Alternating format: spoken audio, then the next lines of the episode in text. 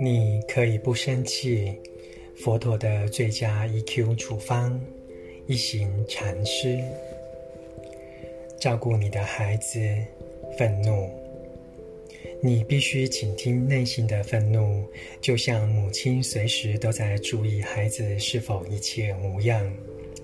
如果母亲正在厨房工作，突然听到房子里孩子的哭声，她一定会立刻放下工作去安慰孩子。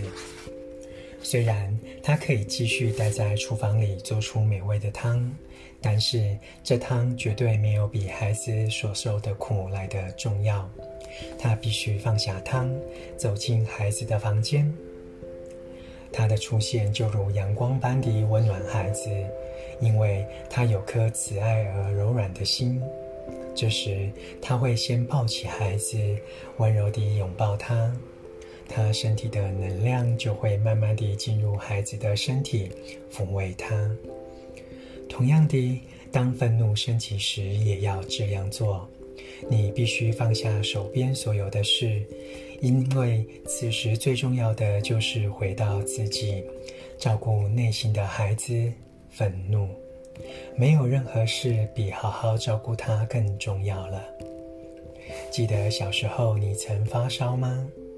不论别人给你多少药，仍觉得很不舒服。直到母亲来到身旁，轻轻地将手放在你的额头上，你才会觉得好多了。她的手就如天使的手，当抚摸你时，他体内那股清新的能量、爱与慈悲便进入你的体内。母亲的手就是你的手，她的手仍活在你的体内。如果你知道如何念念分明地呼吸，试着在此时将手放在额头上，就会发现母亲的手还在那里。你已经给自己带来相同的能量，那些从爱与温柔中升起的能量。